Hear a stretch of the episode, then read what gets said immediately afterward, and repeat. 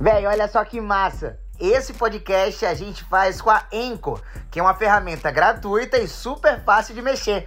E você também pode fazer seu podcast por lá. Na Anchor, você grava e edita o seu podcast direto do aplicativo do celular ou do computador. Você inclusive pode colocar música do Spotify diretamente nos seus episódios. E quando você hospeda seu podcast na Anchor, você distribui para o Spotify e outras plataformas de áudio. É isso, velho. Você pode baixar o aplicativo ou acessar anchor.fm. Se joga, é de graça. Agora sim, no ar, boa noite, Josué Oliveira. Boa noite, querido. Não fala o número não, que é PMDB. Começando já no. já na bucha, já, velho. Daquele jeito. É isso aí, gente. Uma ótima segunda-feira pra todo mundo. Mais um dia de Tapioca Podcast, certo? E olha, já pra acelerar, apresenta a nossa convidada de hoje. Ela que é mãe, é É porque ela vai falar muito, então. Das maiores comunicadoras de Salvador e especialista em matemática. Boa noite, Driele Veiga. Boa noite, Raoni. Boa noite, José. Boa noite a todos que estão assistindo essa tapioca gostosa que é esse podcast. Ó, eu sou convidada, tá? Já gostou, viu? E é bom que a, a gente mata essa saudade, né? Já, a gente se encontrava tanto nos corredores ali da Aratu, certo? Com pandemia já se viu muito menos, né? Como é que você tá aí? Me conte. eu tô gostosa, não tá vendo, não? Eu tô bem, graças a Deus. Tá tudo correndo tranquilamente. Na TV Aratu também, ainda continuo lá. Mais de 10 anos, né? Vou sair de lá pra quê, minha gente? Só Uma década não. já? em casa, tá em Mais, casa. mais. Caramba. casa, é. Tô desde 2011. Ó, Em uma década, eu acho. ó, Se eu, em, sei lá, em pouco menos de dois anos, já vi diversas transformações na TV Aratu, imagina você em 10 anos, hein? É. Você viu muita coisa lá, né? Vi muita gente crescer, vi mui- vi muita gente sumir. Mas, é, A cidade mudar. a cidade mudava e tudo acontecer. E virar a cidade Aratu, inclusive. É, exatamente. E vi muita gente se fazer através da TV Aham. Aratu, que é uma, uma TV que é inovadora, é uma TV que está sempre um passo à frente, assim, principalmente nessa parte de tecnologias e tudo. E é uma TV que forma muitos profissionais que hoje estão voando por aí, inclusive você, né? É uma casa gostosa, né? É, é uma família Aratu, né? É. Que o povo fala. Eu, eu tenho, eu tenho muita gratidão à turma da Aratu.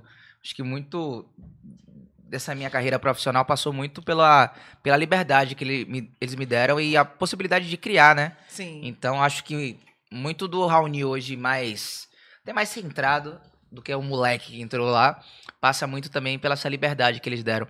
E vem cá, como é que como é que é trabalhar 10 anos numa casa, independente da Aratu, qualquer coisa. Como é que trabalhar 10 anos numa casa, se manter motivada, se manter disposta, se manter, né? Com esse pique aí. Né? é Que Driele não para, rapaz. Driele é impressionante. Imparável. É muita energia. Rapaz, eu, eu li, inclusive, hoje, falando assim, para você ser um bom profissional é para você fazer o que você ama. Então, como eu gosto de ser repórter, eu posso ter 20, 30 anos, mas cada história é diferente. Então, eu não tenho uma rotina. Apesar de ser repórter, apesar da, da rotina você chegar na TV, pegar a pauta e sair, cada pauta é uma história diferente, é uma vivência diferente, é uma escuta diferente, é um abraço diferente. Então, é isso que me motiva, é chegar, ouvir o povo lindo de meu Deus, que eu amo mesmo, eu gosto de gente. E aí chego lá, agonia, ouço. de agonia. Ah, gosto, eu gosto de uma agonia, de um cheiro de café passando, o cheiro do feijão, e eu já grito, eita, que o feijão tá cheirando. e assim vai. Então, eu acho que é isso que acaba me motivando, porque eu não sou uma mulher de rotina. Eu detesto rotina.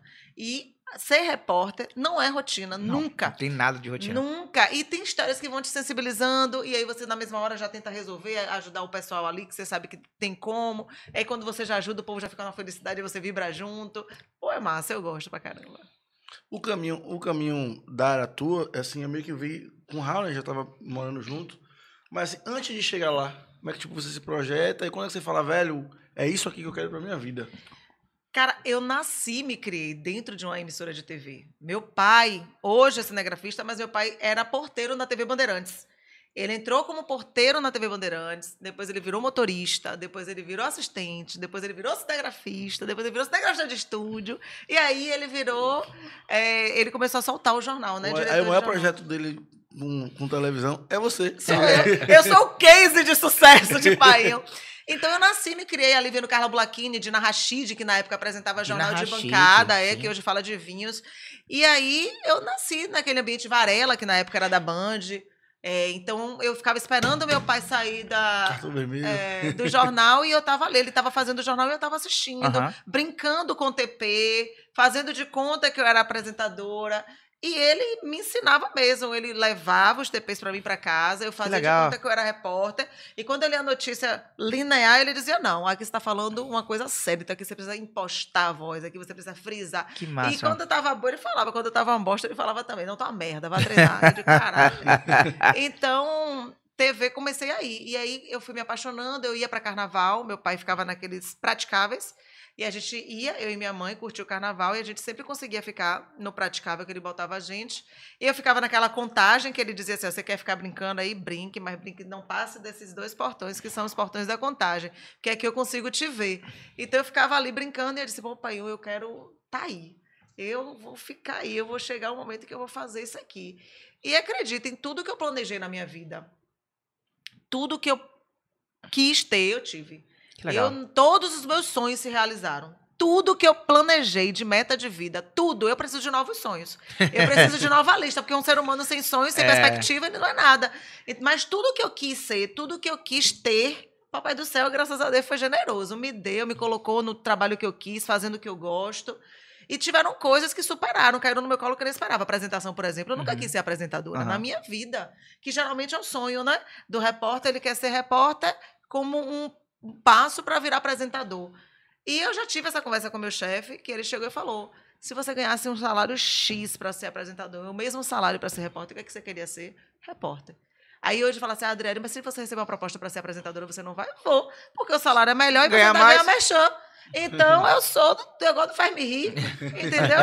Mas, por escolha, se o mesmo valor de apresentador, com os mesmos benefícios, fossem do repórter, tenham mais dúvida que eu continuaria sendo repórter pro resto da vida. Até porque a rua, de fato, não só é, tira isso, né, de você não ter rotina, né? É muito massa porque você não tem rotina, né? Tira essa obrigação de você cumprir uma, uma obrigação de estar lá fazendo as mesmas coisas.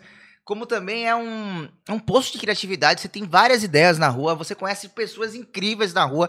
A rua, de fato, é algo maravilhoso, assim, de trabalhar. Eu, eu, sinto um pouco de falta, inclusive. Nossa, eu amo. E você vê, você ouve o povo. Quando você ouve o É, povo, você sente, né? Você sente e você começa a ter bordões que o povo mesmo inventa. Aí você fala, pô, que isso significa o quê mesmo? Aí, pô, nem tinha pensado nisso. E aí você vai, sabe, se moldando. E como é um jornalismo popular que eu faço, tá perto de gente é muito bom. É, tá perto de gente é incrível. Agora, Adriele, me diz uma coisa.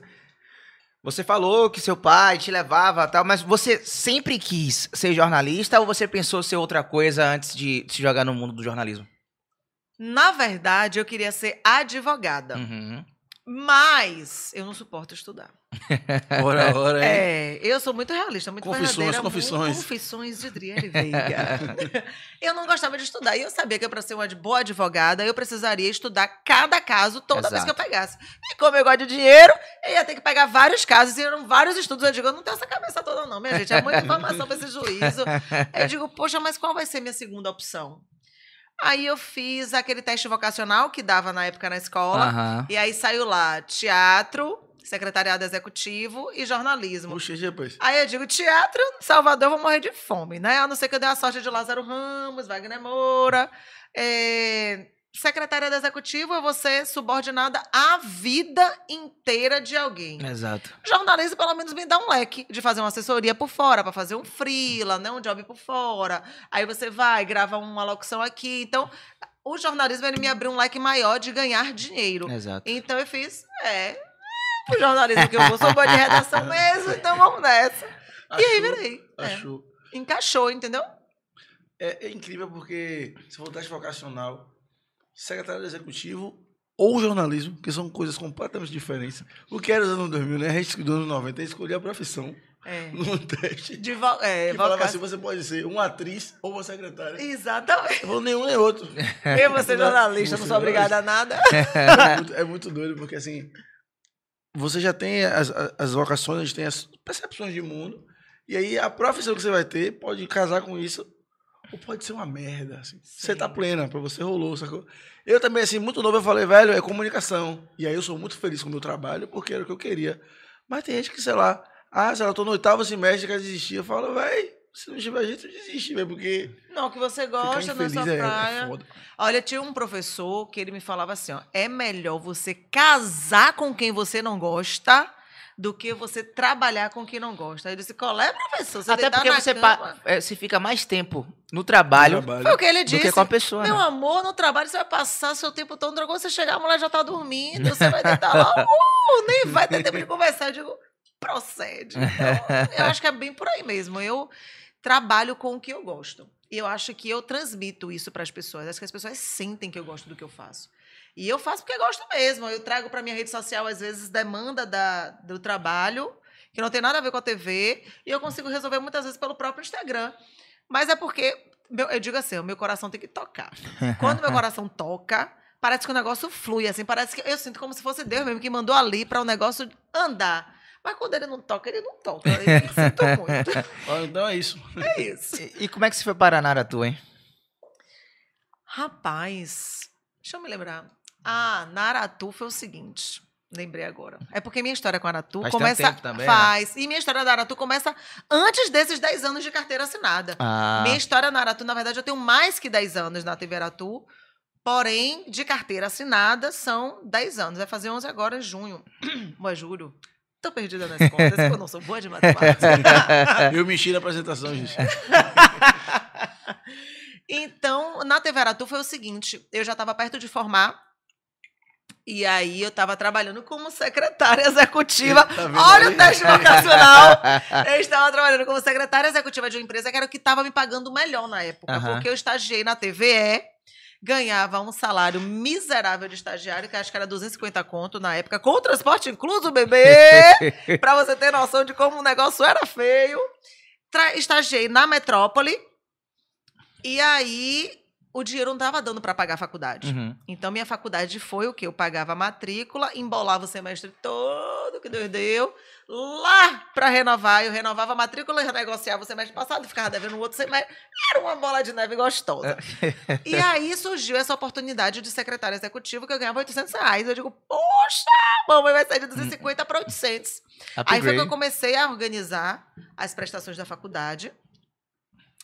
E aí me- eu estava procurando trabalho. E aí uma mandei um currículo para uma menina chamada Ing Carneiro, filha de Sum Sim, sim. super sim, conhecido. sim. E ela, na época, era produtora de Jardim, do Jardim aqui agora, que era da TV Aratu. E aí ela me of- ela estava precisando de uma produção. Ela passou para Jardim, Jardim me chamou para conversar e lá eu larguei um salário de 800 e voltei para os 250. Mas por que eu fiz isso? Porque eu já estava perto de formar e eu não tinha experiência na área. Eu fiz ou eu me arrisco agora ou eu vou ser mais uma no mercado sem experiência. E já era pra ser repórter ou outra função? Não, era produção. Sim. Aí eu trabalhava como produtora do Jardim que agora, estagiei fazendo isso. E aí a TV Aratu foi me dando oportunidades, né? E aí eu fui fazendo edição, fazendo produção, às vezes eu saía como repórter, acompanhava a repórter. Saí da Aratu e fui fazer outro estágio. Aí acabou minha faculdade, eu não tinha mais estágio, não tinha mais nada. Eu digo, "E agora eu vou fazer o quê? Que ninguém quer me contratar. Aí eu ia, tava fazendo um teste para trabalhar na Editora do Brasil como digitadora. Aham. Aí a Tarde FM me chamou, eu comecei a trabalhar na tarde. E aí fui tirar umas férias do- no Tudo. Na, na Tudo FM com Casemiro. Sim, tudo FM. Aí Casemiro me chamou pra ser produtora dele. Aí eu entrei na TV Aratu como produtora. Rolava sempre de tirar férias de edição, reportagem, eu ficava nessa. E aí surgiu a oportunidade de virar repórter. E aí, pronto, aí eu me realizei totais. E sou feliz por ter passado pelo processo de produção, ter passado Exato. pela edição, ter passado por direção de jornal, porque, de fato, eu conheço a notícia, de onde ela nasce, aonde ela morre e até viro notícia às vezes. Nossa, é isso. Eu acho que essa coisa de saber os processos ligados ao trabalho de modo geral muda tudo. Muda. Mas muda tudo, porque você não fica artistoide, tipo, você sabe o que tá acontecendo, você sabe do risco de uma cena. A gente é muito isso quando eu tava na TV, tipo assim, o- é, onde é que eu tô? Qual é a topografia? Tipo, vai- qual é o lado que você vai ficar? Para não dificultar pro cinegrafista. É o tipo de cuidado que você tem quando você entende o processo inteiro, assim, da cadeia. Exatamente. E é de quem é buliçoso, de quem mexe com música, quem mexe na mesa, quem mexe na câmera. E aí, e aí na internet a gente briga mais, porque quem sabe fazer sozinho briga mais. É o que você falou mais cedo, porra, é mais difícil pra gente. Então a gente não tem equipe, às vezes, pra fazer o, o que é o off, né? E aí, saber fazer tudo eh, di- difere demais no final do trabalho, porque nosso podcast vai ter três pessoas. É. E aí, pra se virar, não dá pra falar assim, ah, e o editor? Então, o editor é o brother que pega água também, É. né? É isso. Então, E facilita né? para você, até como a gente não tem recurso, né? Então você facilita, você já dá o, o trabalho meio que editado. É. Porque como eu passei pelo processo da produção, da edição, eu evito até briga com a produção, porque às vezes eu sei a dificuldade de se fazer uma pauta, de criar uma pauta, de providenciar uma pauta.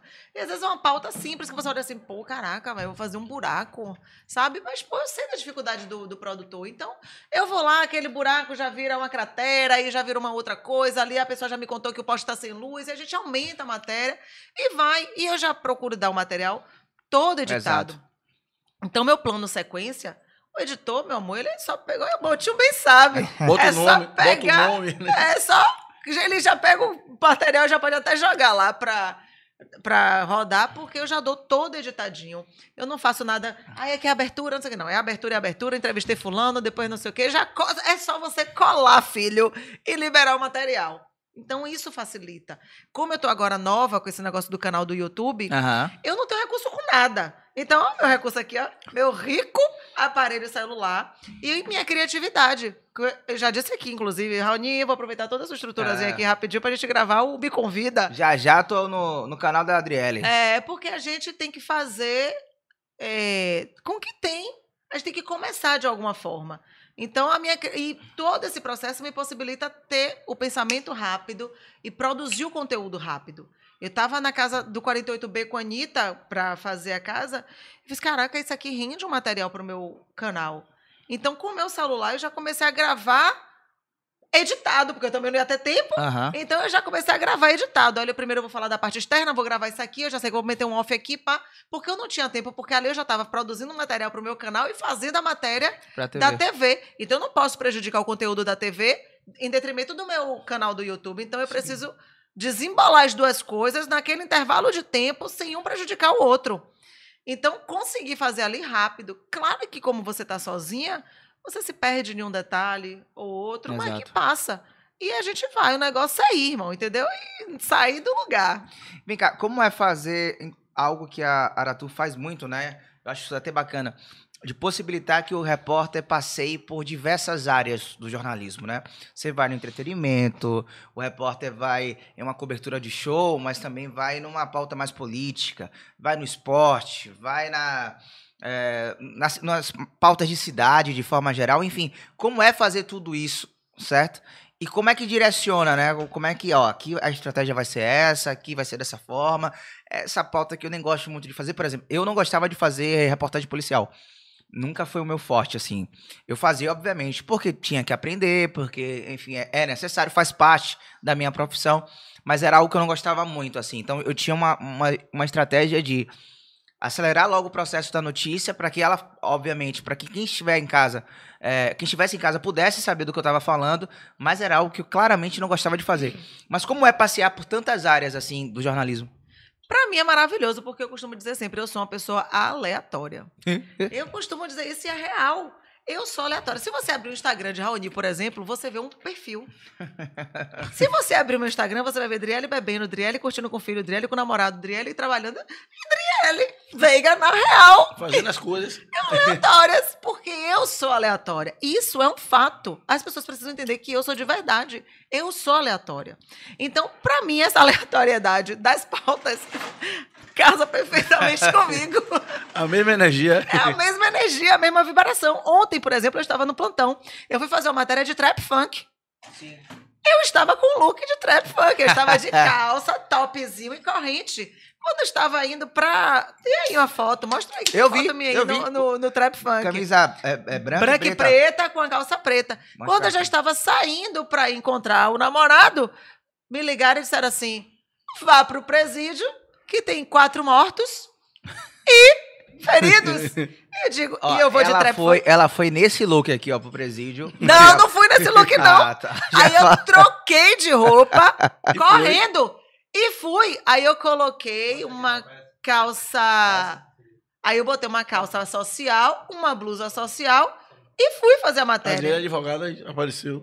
a outra Adriele, entendeu? Então, tipo assim, Por aí você tira a minha aleatoriedade. Bom demais. Então, eu fui pro trap, na pegada trap, e fui fazer a questão dos mortos lá, o caso sério, com o look sério. Então, eu passei, eu fui de uma vertente para outra completamente diferente. E não foi uma morte simples, foram mortes com requinte de crueldade, para tirar coração do cara, para decapitar a pessoa. Então, é, essa sou eu. Eu sou isso. E eu- não é só eu que sou isso. Você é isso. Todo mundo é, É, isso. é. Ninguém é. uma pessoa só. Só que eu sou eu sou assim, eu assumo o meu. Ousada. Você, É. você consegue transitar mais rápido, né? Tipo. E se adaptar Eu também, viro né? a chave muito rápido, entende? Então, é, na minha rede social, eu procuro. Aí tem gente, às vezes, quando quer, ah, André, vamos trabalhar sua rede social. Qual é a sua linha? Eu digo, meu amor, não tenho linha, eu sou aleatória. eu sou aquela pessoa da Esse escola. carretel aí, uma É. que eu era do fundão, eu era do meio, era dos intelectuais também. Então eu transitava no grupo. Enquanto todo mundo tinha patotinha, eu transitava em todas as patotinhas. Eu sou essa pessoa. Então, ou você consegue vender esse produto, se você nunca teve esse case, você se vire e cria um novo, um novo case, uma nova vertente, uma nova possibilidade. Ou meu amor me deixa aqui caminhando no que eu acredito. Enfim, eu sou isso, entendeu? Muito bom, muito bom. autenticidade não falta. Exato. E aí você traz pra gente o quê? A rede social tentando dizer o que a gente tem que fazer. A gente existe, pô. Pra além do, do que conversaram quarta-feira, que agora é assim. Mas ela não é assim, Não, não é. sacou? Enfim. E tipo assim, é, quem me acompanha nos stories vê que eu como minha água mesmo, real e oficial, meu Danone, que eu batizei de Danone. Meu copo, eu boto ali minha cervejinha e tomo. Porque eu sempre fiz questão de quebrar é, é, preconceitos. A Adriele é jornalista. Sim, meu amor, mas eu também sou mãe, eu sou Exatamente. mulher, eu tomo Eu minha também cachaça, concordo com isso. eu, tô, eu vou pra rua, sabe? Eu vivo. E as pessoas precisam entender que essas pessoas vivem. E eu não quero que fique me julgando. Não é a quantidade de cerveja que eu tomo que vai julgar o meu trabalho. Exatamente. Então, hoje, eu, graças a Deus, consegui quebrar isso. Tanto que lá na TV, todo mundo sabe, Adriele chegou três horas da manhã, quatro horas da manhã, porque o povo me acompanha, né? Em casa. Putz, ela tem uma pauta aqui sete horas da manhã. Ninguém se preocupa mais, porque sabe que eu vou chegar três da manhã em casa, mas sete horas eu tô linda, incrível, trabalhando, feliz da vida. E foi, sabe? Não é. Se eu, e se eu não for trabalhar no dia seguinte, não foi porque eu comi água até as três horas da Exato. manhã, foi porque alguma coisa aconteceu. Ou meu filho caiu doente, ou eu passei mal, ou alguma coisa que não tem a ver com isso. Então eu consegui essa credibilidade dentro da própria TV. As pessoas já sabem que eu sou assim. E eu tenho uma ótima relação na rua com políticos. Eu me dou super bem com prefeito, vice-prefeito, com governador. A gente conversa antes, tranquilo. Todo mundo, quando eu chego, já sabe o meu perfil.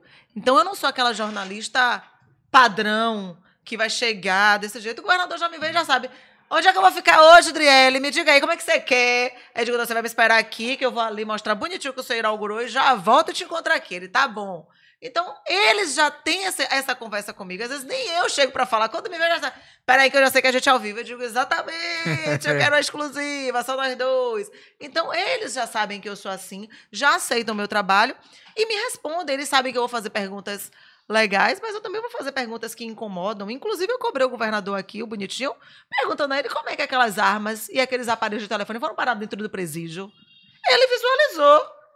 Entendeu? Ele visualizou. Ele vai ter que dar uma resposta. Uma hora ou outra. Então, eles me seguem na rede social, a gente conversa na rede social. Então, é isso que eu falo. É a Adriele que come água, a Adriele come água, mas a Adriele fala com o governador, é a Adriele que tem responsabilidade, é a Adriele que faz o trabalho dela, é a Adriele que é mãe que resolve o babo, entendeu? Agora, você falou que tem uma, uma relação muito boa com o prefeito, com o vice-prefeito, com o ex-prefeito, com o governador. Agora, com o presidente, isso é. Teve um caso um pouco complicado, né? Narra pra gente o que aconteceu naquele dia com o Jair Bolsonaro. Eu tenho uma boa relação com ele, ele que não teve comigo, é diferente.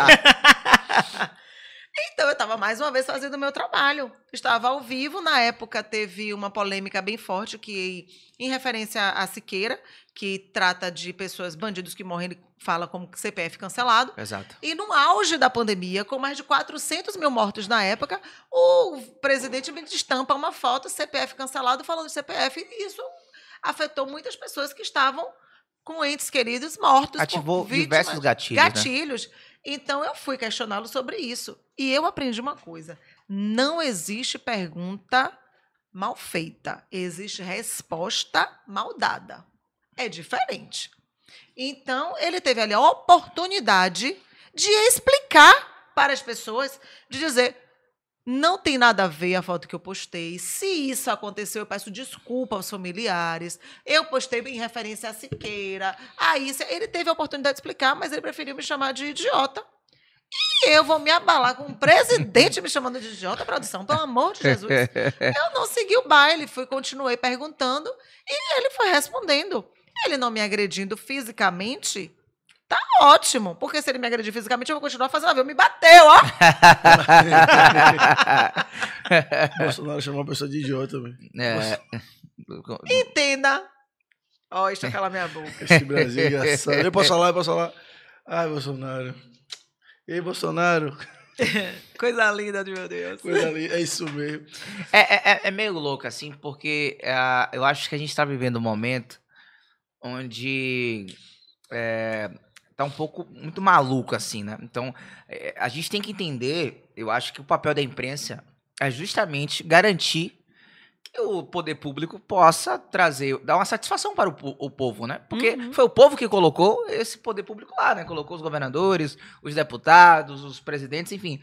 É, mas fica parecendo que, que quando o cara assume essa posição de poder e destaque, despiroca, esquece de tudo, acha que tem um rei na barriga de fato, e esquece que tem um povo ali que ele representa e que ele tem que dar resposta independente de qualquer coisa, pô. Até porque, por mais que, por exemplo, eu não tenha votado em Bolsonaro, por exemplo. Mas Bolsonaro me deve. Tá ligado? Sim. Eu sou um Nossa. cidadão, pago meus impostos. Porque não tá em campanha. Exatamente. É Bolsonaro me deve uma explicação porque ele postou uma foto sim. Tá ligado? Bolsonaro deve explicação para uma mãe de família, para um pai de família, para um trabalhador. Mas ele não quer responder. Exatamente. Um pai de família, para uma mãe de família, para um trabalhador. e, e, isso não só Bolsonaro, né? Obviamente um governador, um prefeito, Sim, enfim. O, esses agentes públicos, eles precisam fazer isso. É, é, faz parte da, da, da competência do trabalho deles mas às vezes fica né, nesse negacionismo maluco, né? E, e vem cá, Adriele, na, a gente acompanhou na, sobretudo na pandemia, muitos repórteres que foram, inclusive nesse aspecto, é, aspecto político, né? Muitos repórteres que foram agredidos, né? Ou que sofreram intimidações. Como é, é Você chegou a sofrer algum tipo de, de, de, intimidação, de agressão? De... Eu acho que eu já tenho cara de maluco, acho que o povo nem se atreve. Não, nunca passei, graças a Deus, por nada disso, sabe? Às vezes eu chego até no local, vejo colegas de outras emissoras é, é, sendo impedidos de trabalhar pelas pessoas e tal. E, para mim, as portas, graças a Deus, sempre estiveram muito abertas. E eu falo sempre, eu sou de verdade. Eu não crio notícia. Eu não falo mentira. Se eu não souber, eu digo. E se eu souber como funciona o sistema, eu falo também. Porque às vezes você dá falsa esperança para a pessoa que não tem necessidade. Exato. Então, muitas vezes me pedem, Driele, preciso regular minha avó que está na UPA para um hospital. Me ajude. Eu já tenho o número da regulação. Pronto, você já tem o número da regulação? Eu não tenho como te ajudar. Agora é esperar. Eu não consigo, porque como é que funciona a regulação? É uma fila. Exato. Se ela vai para o Hospital Roberto Santos, para sua avó entrar na vaga do Hospital Roberto Santos, ou quem está lá morre, ou recebe alta B para aquela caminha Exato. vagar. Exato. Senão é não logística, tem né? como levar. Então eu não tenho. Eu, ainda que eu tenha. Ah, use sua influência. Pê, que influência, pelo amor de Nanã Borocô. Pra moça sair, né? Eu vou dizer, ainda levante da maca aí. Não tem como. E às vezes as pessoas estão com ordem judicial, dando prazo e tal, mas eles precisam compreender que ordem judicial não tira a pessoa do leito. O médico não vai chegar, bonita, levante aí que eu tenho outra pessoa porque eu tô com ordem judicial. Não vai, amor. Então você vai ter que aguardar mesmo com ordem judicial. Vai, né? Ainda bem que não vai. Exato. Então as pessoas não conseguem compreender isso. A gente entende também no desespero. Você está claro. com sua mãe, com sua claro. avó, você quer resolver. Mas eu sou clara. Eu não enrolo. Eu não digo outra coisa. Vou tentar. Vou tentar, vou resolver. Não, meu amor, não vai conseguir. O que você precisava fazer, você já tem. Eliminar e o número da regulação. Agora não tem outra alternativa a não ser esperar. Fim. Agora, se for algo que eu consiga desenrolar, ah, marcar uma consulta, me dê aí a identidade e o cartão do SUS. Desenrola isso aqui para mim, desenrolo, marco a consulta. Mas eu não sou de ficar enrolando ninguém, entendeu? Então, acho que verdade nessa parada aí é o que funciona. Acho que é isso que me aproxima do povo. Tanto que quando eu chego, todo mundo fala, não, bora conversar com o Derek, que ele fala a verdade. Mas os outros também estão lá para falar a verdade. Agora não sei porque eu não falo, É. mas eu falo. Eu acho que tem uma, uma parada que não teve com você, mas é que a fama, a exposição, né? A mídia enlouquece as pessoas. Por exemplo, tem amigos meus que viraram repórteres há tempos atrás, inclusive, uns 10 anos atrás. E é tipo assim, quando você chega no status X, Bota um rei na barriga. é a manutenção do status. Não é jornalismo pela verdade, é tipo assim, eu preciso me manter aqui. Uhum. Então é o cara que joga tipo assim, não, pô, vou dar um jeitinho. Que ele prefere dizer que vai dar um jeitinho pra não ter o hate da pessoa. Aham. E aí é meio que vira jogo político. Sim. E aí o cara se fode. tá É, eu não sou essa pessoa. Eu vai, não vai gostar de mim, não goste. Não gosta da minha cara, do meu jeito de você. Então eu sou muito de verdade, eu não ligo, não. E pra mim, o maior elogio é quando eu encontro alguém de colégio ou coisa assim, falar. Aí que eu encontro, aí o povo vem todo cheio de dedo, porque, pô, Adriele é repórter, apresentadora, não sei o quê. Aí eu digo, Fulano, como é que você tá, véi? Não sei o quê. Véi, você não muda, você é a mesma pessoa. Isso pra mim é elogio. Exato. Eu sou a mesma pessoa Exato. e quero morrer sendo a mesma pessoa. Exato. Enfim, eu tô trabalhando como repórter, amanhã eu não sei. Amanhã eu posso estar batendo lá na porta da TV dizendo, Raoni, desenrola uma vaga de produção aí, qualquer coisa pra mim aí, pra Exato. trabalhar, porque eu preciso receber meu salário, pô. E se meu salário não cantar na área, eu sou ótima de limpeza. Não sei cozinhar. Mas limpar eu limpo. Se tiver uma faxina de 120 pau, eu vou lá, irmão. É porque daí que eu tenho um diploma de pós-graduação em política e estratégia. Eu preciso pagar uma luz. Eu vou lá limpar meu showzinho, varrer, botar meu Tony Salles nas alturas, limpar a casinha do pivete e vou pegar meu dinheiro. Eu não tenho esse tipo de problema comigo. Eu, onde o dinheiro foi honesto, não quero saber o que, é que eu tô fazendo, não. Eu pego o microfone e fico na porta da loja de locução da Avenida 7. Não tô nem aí. Eu quero é receber meu dinheiro. Agora, você falou que até limpeza, né? Você poderia fazer. Eu tenho certeza que pelo menos no apartamento 402 na Barra, você com certeza conseguiria, né? Um trampo por lá, o pessoal ajudaria, né? Eu queria que você falasse, Dri, sobre esse esse dia, Esse evento. é, que foi um marco né, do meme jornalismo baiano, né? Que, inclusive, a Aratu, se eu não me engano, em, uma semana emplacou uns três memes, assim. Foi umas Foi. três coisas que aconteceram. Uma semana, uma semana doida. Foi mesmo. que aconteceu ali naquela emissora. Mas o que foi que aconteceu naquele dia do 402, do Não, prédio? quando ele me mandou o endereço, eu vi apartamento 404, eu digo, rapaz! Quase! Que eu ia ser convidado no 402 de, De novo! novo! que loucura aquilo ali, hein? Rapaz, aquilo ali, até hoje, eu não consigo entender. E olha, o melhor de tudo foi que foi um meme de quem eu sou. Aham. Não foi um meme de uma dancinha, não foi um meme de uma situação caricata, foi um meme do Ah. meu trabalho. Foi um meme de quem eu sou, a forma que eu articulo a crise Aham. quando acontece ao vivo. Eu sou aquela pessoa. E aí, eu, não esperava. Eu acho que é porque o fala, Adriele, você é muito boa do improviso. Mas não é, gente, é porque as coisas vão acontecendo. Minha mente vai girando. Pra quem não, não pegou a, a história, começa da hora que você recebeu a pauta. Tipo, ó, tem um incêndio é, na barra, vai pra lá. Foi. Eu tava numa outra pauta, daqui a pouco eu falei, Adriele, tem uma- um incêndio ali do lado do shopping barra, vá lá. Eu passei na frente do prédio e não vi fogo nenhum na hora. Aí tinha um policial e fez, a gente pode estacionar aqui. O policial, não, não pode aqui não, não pode passar aqui não. Aí já começa a pegar. Aí eu disse, tá bom. Aí fiz a volta, eu digo, dê uma ré aqui, que agora eu queria estacionar do lado dele, porque, ele- porque tinha duas entradas, né? Uma por aqui e outra por cá. Ele não deixou entrar por aqui. Eu entrei por cá de ré. Aí eu digo, eu queria estacionar do lado dele, mas não deu pra estacionar do lado, estacionei mais na frente, ok. Quando eu cheguei lá e eu vi a fumaça e tal, não sei o quê, começamos a buscar as informações. Cheguei lá, tinha um cidadão se sentindo incrível, crossfiteiro, de, sem camisa. Mas pra mim era mais um qualquer dentro do prédio. E aí, quando a Record entrou, porta aberta, cachorro dentro, meu pai sempre me disse isso. Aí eu deduzi o quê? Bom, eles estão na área do play, devem ter liberado para a imprensa ficar ali. Fui junto. Entrei. Quando eu entrei, esse cidadão, que parecia mais o dono do prédio, não, você não pode ficar aqui. Eu digo, gente, por que não? Aí ele, não, porque não pode, não sei o quê. Aí eu fiz, quem é o síndico daqui? Aí ele fez, é, Ebert. Aí eu digo, então fale lá com o Ebert, que eu me resolvo com o Ebert. Aí fui, entrei ao vivo. No que eu entrei ao vivo, ele começou a me interpelar o tempo inteiro. Só que eu fiz ele de maluco. Não sou obrigada. Fiz ele de maluco e continuei tererê, tererê, tererê, tererê, informando, informando. E ele, ah, porque você é isso, você é aquilo, e falando, tererê, tererê, tererê, porque o incêndio no apartamento foi provocado, e dando minhas informações. Aí teve uma hora que eu disse, eu não tô entendendo, lindo, o que é que tá acontecendo com sua pessoa. O que é que você tem, B? Você nunca tinha visto ele, né? Na vida. Nunca vi na vida. Não tenho nem ideia de quem seja. Agora eu tenho, né? Porque se eu soubesse na hora, eu falava no ar. Porque eu sou dessas. Não levo desaforo para casa. E aí ele ficou naquela loucura. E aí teve uma, um momento que eu não tive mais argumentos para permanecer no local, porque eu conversei com o síndico. O síndico foi muito solícito, maravilhoso, mas ele foi mas- falso. Porque ele chegou na portaria e apertou o porteiro para vir me tirar. Aham. E o porteiro veio me tirar. Aí ele falou comigo, mas eu não posso. Eu fiz assim, não, mas eu já conversei com o síndico. Ele fez, é, mas ele foi lá e, e pediu para você sair. Eu fiz, e por quê? A outra emissora não vai sair? Porque são convidados do apartamento ali. Eu- Eles já estavam aqui, mas a senhora tem que sair. Tipo, eu não sou convidada. Eu digo, não me convidaram para essa festa pobre. Aí eu digo, tá bom, eu tenho que sair porque o porteiro tá cumprindo com o papel dele, eu não posso prejudicar. Aí quando eu fui saindo, eu falei, galera, ali eu digo, "Ô, se o problema é o convite, eu vou resolver isso agora. Aí passei por debaixo da cordinha, passa, nega, vai, passa. Aí entrei lá, falei, vocês me convidam? Aí o cara, convido, pode ficar.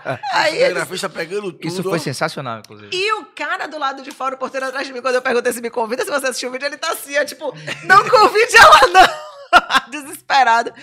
Aí o cara falou, te convido, eu digo, ele fez, mas você eu digo, não, agora, irmão, se resolva com o síndico, porque eu, Eu também sou convidada. convidada do 402, Bernardo disse que eu podia ficar.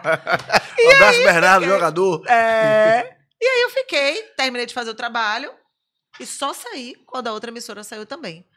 Resumo da ópera, isso repercutiu mais do que o que eu esperava.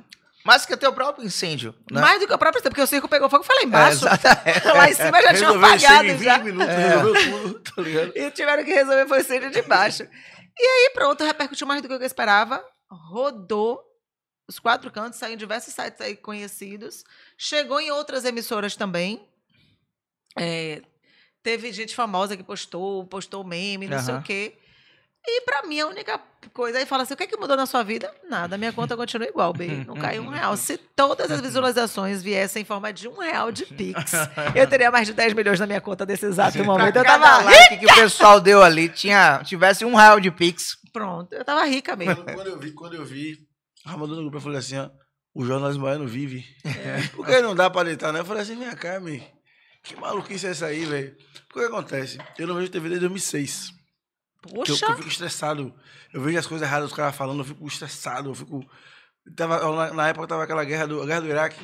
Aí ficava tipo assim, ah, chegou nove helicópteros Apache no Iraque. Eu falei, quem quer saber, me do helicóptero? Aí eu não parei de ver. Aí quando mandaram pra mim, eu falei assim, sabe que argumento ele quer que ela saia? Tipo, pois sabe que argumento, amigo? Ah, não, porque não pode. Eu falei, ela se fudeu. Aí ela me vem com, querido... Depois ele ia me convidar. O cara claramente, hã? De quê? Eu falei, coitado, o outro também. o porteiro assim, olha aqui, a postura da dona, vou ficar assim. é, se resolva com o Eu síndico. falei, porra, eu não tá vivo, hein? É. Porque assim, os caras malucos mesmo não tá mais fazendo. Você não tem mais, sei lá, um Dinho, um Raul, um Zebim. Zebim era sensacional. Porra, não tem mais. Velho, eu tem. amava Zebim, eu amava Zebim. É. Porra, e agora Pô, eu amava me, Zebim. vem, me venderam e falou assim, eu não vou sair não. Lute, O prédio é seu, mas é Eduardo ali. Né? O Bernardo. Bernardo. Me convidou. E depois você ainda foi gravar com ele, com o Bernardo? Como foi esse rolê depois? Aí depois, eu e o Bernardo. Aí eu não sabia, na verdade, eu fiquei sabendo da vida de Bernardo pela rede social. Aham. Porque o povo veio falando comigo. feedback. É, porque eu, tipo assim, eu não sabia quem era Bernardo. Se eu fosse na rua, eu não sabia quem era. Aí eu fiz, gente, quem, cadê Bernardo? Porque todo mundo queria saber cadê Bernardo, que ganhou o título de guardião da democracia. Muito bom. Que fez mais que demo- pra democracia. democ- Eita porra. Ele fez mais pela democracia do que o próprio presidente, né? Pois é. E aí foi que a gente se conheceu, trocamos telefone. Aí eu fiz, pô, você topa? Aí ele fez topo. Eu fiz, então vamos embora. Aí organizei, a gente foi lá, um apartamentão, por, por sinal, do 400, dá pra fazer uma rave top lá. e aí a gente conversou e tal, e ele falou sobre o cara. Aí depois que eu vim descobrir quem era o cara, que, quem ele ia casar, por que ele tava fazendo aquilo, e, e o quanto ele é desnecessário. E, e ele, esse cara teve algum outro problema? Falou com você depois? Parou? Teve. Não, não falou comigo, não vi mais também depois dessa situação. E eu acho que se ele não queria aparecer, o Brasil passou a desconhecer, querido. Ele tentou proteger um, um, um momento e ele expôs para, tipo, milhões de pessoas. assim, Exato, é. Entendeu errado. Ele- Teve o. Um erro de comunicação, Exato. um ruído. Efeito rebote foi... É. Que coisa louca, velho. Agora vem cá, é, é, fora esses dois casos, né, que a gente trouxe, o de Bolsonaro e esse agora, que são casos mais recentes que aconteceram durante essa pandemia. Tem algum outro caso muito louco, assim, que você fala assim, pô, minha carreira vale a pena por conta disso aqui, ó. Eventos como esses aqui justificam a Adriela estar na TV. Teve um que me marcou muito, que foi uma vez. Aliás, um não, dois, que me marcaram bastante. Um, eu estava fazendo uma matéria em frente ao fórum, Rui Barbosa, e me chegou uma senhora negra com uma criança pequena, desesperada. Aí, você pode falar comigo dois minutos? Eu digo, posso, fale. Aí ela fez assim: Poxa, eu fui ali no NAGE, que é o núcleo de apoio jurídico que tem ali na ladeira, no- naquele shopping da Ladeira de Santana. Uhum. E não me deixaram resolver a situação de minha filha porque falaram da minha roupa. Eu que tem a roupa da senhora? Aí ela começou a chorar, velho. Brother, Tocou. aqui. Oh, aí tocou meu coração! Tocou É. meu coração! Rapaz, Como quando é, rapaz? Eu fiz o que que tem sua roupa? Porque disse que minha roupa tava curta. Ela tava com um vestidinho de cotton. Aham. E é aquele vestidinho que ele fica cá embaixo, mas você vai andando, Aham, ele vai subindo. Aí, na mesma hora, ele fez: Olha, eu tenho uma outra situação de ao vivo aqui que não estão deixando a mulher entrar no NAGE, falando com minha diretora. Bora lá fazer esse ao vivo, aí o povo abraça minhas ideias. Vamos, eu acredito em você. Eu digo, O povo já não gosta. É, cheguei lá, me entre... já entrei com a câmera gravando. Que eu fiz, olha, eu vou entrar com a porta gravando, porque você sabe que você não pode entrar no shopping, você precisa de autorização, né? Exato. Mas a gente vai entrando, vai resolvendo logo o B.O. Aí cheguei lá dentro, aí comecei, aí eu fiz assim. Por que ela não pôde entrar? Procurei saber. Ah, por conta da roupa. Eu fiz o que tem a roupa dela? Porque não pode entrar de bermuda, de não sei o quê. Tem que, homem tem que entrar de calça. Uma palhaçada. Esse Aham. Salvador, um calor do diacho. Você tem que estar de calça uma hora dessa Pra resolver B.O. Pra resolver problema. Eu tô uma- um calor, já não basta a minha cabeça fervendo com a situação. Aí eu peguei e disse: tá bom, eu peguei o vestido dela, arrastei, puxei com as mãos assim, peguei o vestido, puxei, botei lá embaixo, embaixo do joelho, segurei, digo, agora eu quero ver não te atender. Aí eu fui lá dentro. O problema é do- dela é a roupa, puxei de novo, que já tava subindo. Aí puxei. Tá com o vestido agora na altura desejada? Pode atender ela? Posso. Eu digo, pronto, graças a Deus. Aí ela foi. Foi porque eu fiz, pô, gente, o povo é pobre, não tem condição de estar Exato. pagando dinheiro de transporte. Exato. Pra estar batendo cá, batendo lá. Então, eu acho sacanagem você deixar de atender. Senhora, você pode puxar o vestido um pouquinho pra baixo? Porque aqui a gente tem uma polícia. Resolve, pô. Agora quer tratar o povo que não tem informação. De qualquer jeito, eu fico revoltada. Aí toca o meu coração. E a outra situação também foi na frente do, do fórum, Rui Barbosa, chamado seu hostilho, que eu botei aqui no meu celular, tá salvo ele aqui, ó. Advogado honesto. Seu Hostilio me procurou na porta do, do fórum, eu tava fazendo outra matéria. Aí ele fez assim: Poxa, eu tenho um caso que eu já tentei dar pra não sei que emissora, já falei com não sei quem, ninguém me deu atenção. Eu depois eu vou te dar, venha, me Diga aí. conte, qual é o seu problema? Ele fez: Eu tô com um caso que eu tô procurando o seu José. Você lembra desse caso, Monte? Acho que você tava lá, já até que quem fez a vinheta foi você. Cadê seu José? Você lembra? Cadê seu José?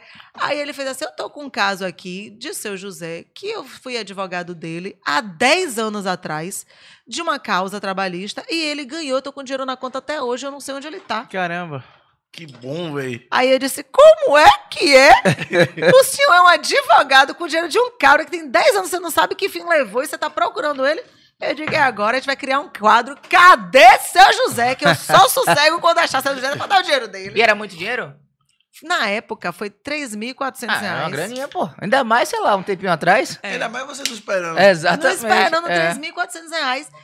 Mais ou menos isso. Aí a gente procurou. Apareceram dois seu José falso.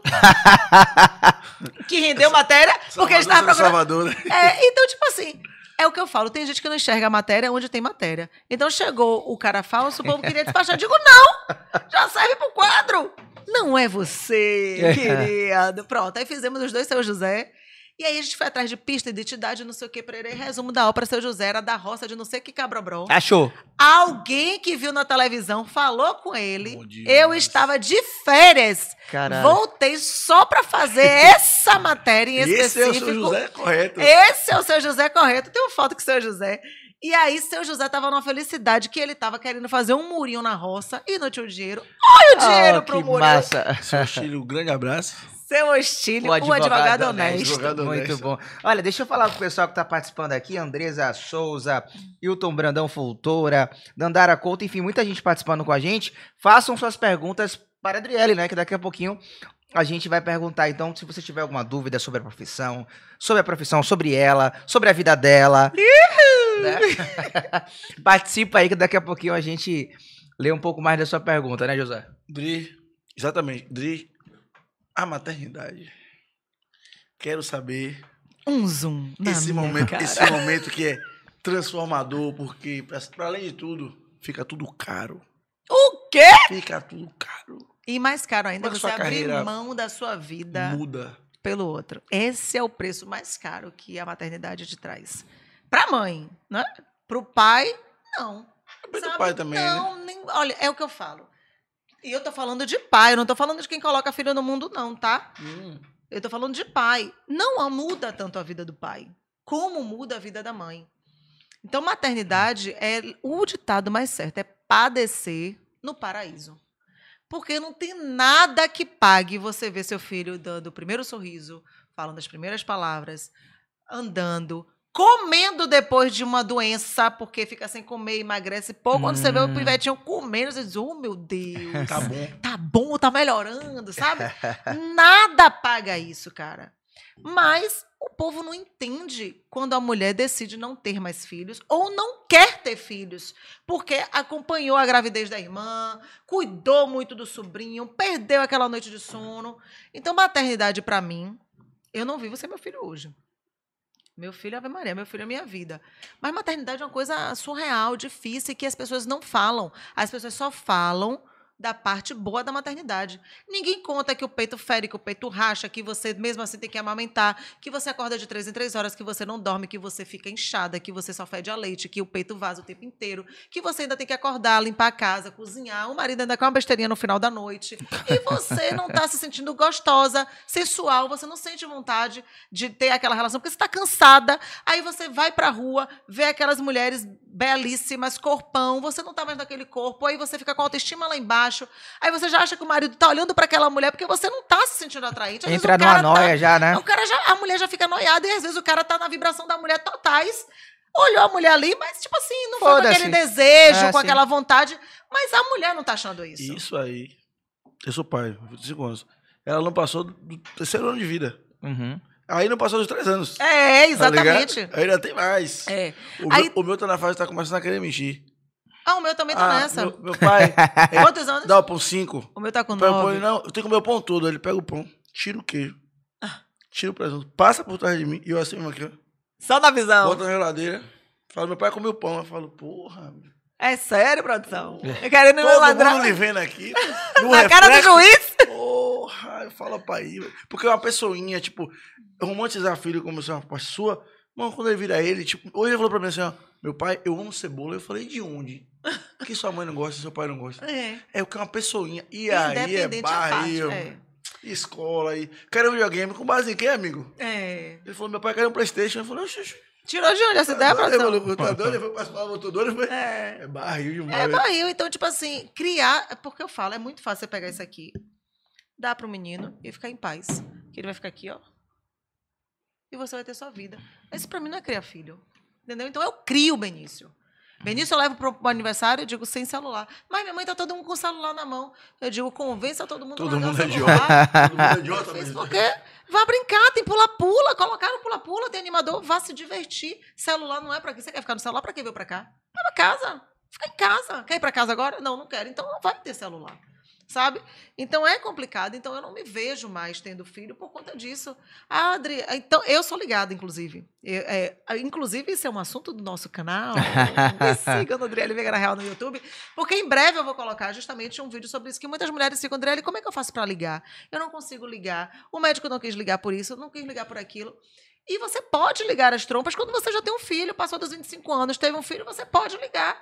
Inclusive, sem filhos você pode ligar. Mas o povo não tem acesso a essa informação. É um serviço que é via SUS ou só particular? Via SUS e via particular. Ah, que bacana. Você pode fazer. Eu fiz, inclusive, via SUS, embora tenha plano de saúde, Ah, que legal. sabe? Então, é, é, as pessoas. Aí, quando eu cheguei para fazer a laqueadura, o médico chegou para mim e fez assim: Mas tem tantos métodos contraceptivos, eu digo, eu conheço. Camisinha anticoncepcional, Dil. Ora, ora. Veja bem, são nove anos sem outro filho. Eu conheço. Aí eu fiz, mas eu quero ligar. São nove anos sem outro filho querido. É. Aí ele pegou e fez assim, mas e se você encontrar um outro cara rico, né? Porque eu disse assim, eu não sei o que é você ter um filho se- Porra, pra criar na luta. Aí eu falei assim, pior ainda, irmão, vou ter um cara, um filho rico com um filho no Pan-Americano e outro na escola da rede municipal? Vou criar duas realidades dentro da minha própria casa? Como é que pode um negócio O desse? que você quer? Mais um motivo pra eu não ter, você acabou de reforçar a minha vontade de não ter mais. Então, é um processo e às vezes as pessoas não entendem. Por que você não quer mais ter filho? Inclusive, eu tenho essa discussão dentro da minha casa, porque meu pai acredita que um casamento sem filhos não é um casamento promissor. E então eu tenho essa discussão dentro da minha casa. Porque meu pai foi contra. Sabe, pai, eu acho que casamento você tem que casar e ter filho. Você vai casar de novo, e aí? Eu digo, e aí? A gente vai viajar, curtir o mundo, conhecer as coisas, É. gastar o dinheiro que eu não pude gastar. E filho é custo, pô. Benício leva do meu salário 2.500 pau por mês, cara. Por Foda. baixo, Por- não, isso é o básico, irmão. Isso é escola, plano de saúde e merenda. Fim, eu não tô botando aí o lazezinho. O mãe quer um, um capote do Naruto. O mãe eu quero um Playstation. Do nada. Do nada, eu não tô botando aí o Game Station que acaba o cartão que você botou 50 conto, o moleque quer brincar mais. Eu não tô botando nada disso no papel, não. E tem mãe que te, te critica por isso? Meu bem, eu nasci sendo criticada, porque eu com 9 anos eu já tava namorando na porta. Então. Peraí, peraí, com nove anos? É. O corte veio pronto. Rapaz, Ela, ela manda ditado mesmo. com né, velho? nove anos, caralho. Meu Deus do céu, que me pariu. Mas, mas peraí, Adriele, convenhamos que você foi acelerada aí, né? Meu bem, Óbvio que ela ligou com 25 quando ela começou cedão. Uma questão é você julgar, dizer que eu fui acelerada. Mas entenda, na periferia, você mais do que ninguém deve Sim, saber sim. que as meninas engravidam com 12, com Exato, 13, com exato. 11. Exato. Então, meu pai foi malandro, macaco velho. Minha filha não vai namorar escondido, irmão. Ela Hum. vem pra porta. Porque se você Visão. traz pra porta, ela não vai deixar de namorar. Ela vai namorar escondido. E namorando escondido, o maluco, ó, aperta a mente dela e consegue tudo o que ele quer dela. Exato. Porque vai dizer, ah, se você não deixar eu pegar aqui, você não me ama. Exato. Ela, inexperiente, começando a vida, ela vai deixar pegar, porque pra ela é uma prova de amor. E debaixo dos olhos de meu pai, é no tete a tete, ó, pivete. A conversa é de homem pra homem, pai não é menino, e aí vai me alertando ali. Então, a minha. e Meu pai foi julgado por isso? Foi. Pai, foi super condenado porque deixou a filha dele namorar na porta com 9 anos. E eu namorei com um menino de 17. Mas eu era desenvolvidona. Entendi.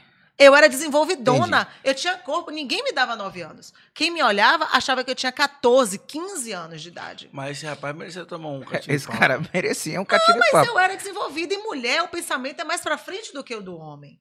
Sempre foi. Uma mulher de 9, ela não pensa eu- como eu- eu um- um, 22. homem de, de 9. Eu 22. E eu, não já menstruava. Já misturava com nove. eu já menstruava com 9. Uma mulher, quando ela menstrua, amor, a vida dela muda, o pensamento muda, tudo muda, o corpo Entendi. dela muda. Então, quando você fala assim, 9 anos, poxa, uma criança, uma menina. B, uma menina de 9 anos menstruada, ela já pensa coisa que Satanás duvida. É, é a realidade. E vem cá, você e não você perdeu sua sua com quantos anos? 14. E se você não abrir sua mente para isso, você vai fazer sua filha namorar escondido e engravidar sem você saber que foi. To- Isso eu todas concordo. As pessoas do meu prédio que julgaram meu pai por namorar, deixar a filha namorar com 9 anos, a filha engravidou com 13, a outra pegou um homem casado. Entendi. Então não julgue, seu telhado é de vidro, parceiro, e vai quebrar. Percepção mesmo, né, E o de painho não quebrou, porque eu comecei a namorar com 9, eu só vim engravidar, amor, com contrário, ele 28. quer, ele quer outro neto e não tem. Eu vim né? engravidar com 28, sacou? Eu não caí no erro, eu fui pra ginecologista. Uhum. Eu tive acesso à informação. A partir do momento que eu joguei limpo e minha família abraçou, a gente tem acesso à informação, a gente é orientado e as coisas fluem. Então não dá pra você se espantar e dizer, caraca, não. É, As coisas aconteceram do jeito que tinham que acontecer. E eu sou a mulher que eu sou. Então, julgamento, eu tô acostumada a ser julgada, amor, desde quando eu tinha 9 anos. E meu pai foi julgado. E no final das contas, quem saiu bonito na fita foi ele. Não passou vergonha e não passa frio, porque eu tô sempre cobrindo ele de razão. Entendeu? É isso. Muito bom, muito bom, muito bom. Olha, tem muita gente participando aqui, viu? Jeane, Jeane Bernardes diz que é fã de Driele. Ô, Gel. Elisa fala, essa mulher é gost... Não, é retada. Eu gosto dela. Ah! Oi. Eu Mas eu sou gostosa também. Não deixa de querida? ser, né? Quem mais? É, Ela tá falando aqui, a Jenny fala, e essa situação do seu namorado? Ele não tem filho? Como fica? Se ele quiser. Hum, aí, ó. Um zoom. Hum, aí, ó. Veja bem, inclusive, isso já foi tema de nossas discussões. Aham. Eu e Wagner, a gente tem uma relação excelente. E acredite em Deus, no segundo encontro que nós tivemos, segundo encontro, eu não gosto de perder tempo, ele também é um homem que não gosta de perder tempo. A gente teve uma conversa sincera e honesta. Com essa perspectiva de vida, o que é que você quer, como é que não quer? Eu digo, velho, eu, eu perguntei logo, você quer ter filho? Ele falou, se eu tiver massa, se eu não tiver, não é um Ok. impeditivo para não me relacionar. Eu digo, é porque eu não quero nem posso. Não tenho mais interesse. É problema para você isso? Não, não é problema. Então, vida que Vamos lá. segue, vamos nessa. Porque se ele dissesse pra mim, é o sonho da minha vida ser pai, eu ia dizer, irmão, não sou essa mulher. aí. Então é melhor. Infelizmente, não vai estar tendo. Siga. Não, não tá batendo. É, é segundo encontro, ninguém tá pegado com ninguém. Tá suave aí. Tá suave aí e vamos embora. Acabou. Fim de papo. Se tiver de se curtir em algum momento, a gente se curte. Se não, mas pra gente criar um projeto de vida, não. É um cara massa. Hoje ele fala de ter filho e tal, não sei o quê. Mas ele sabe que eu não quero. Sabe? Então é uma conversa que a gente tem e eu digo.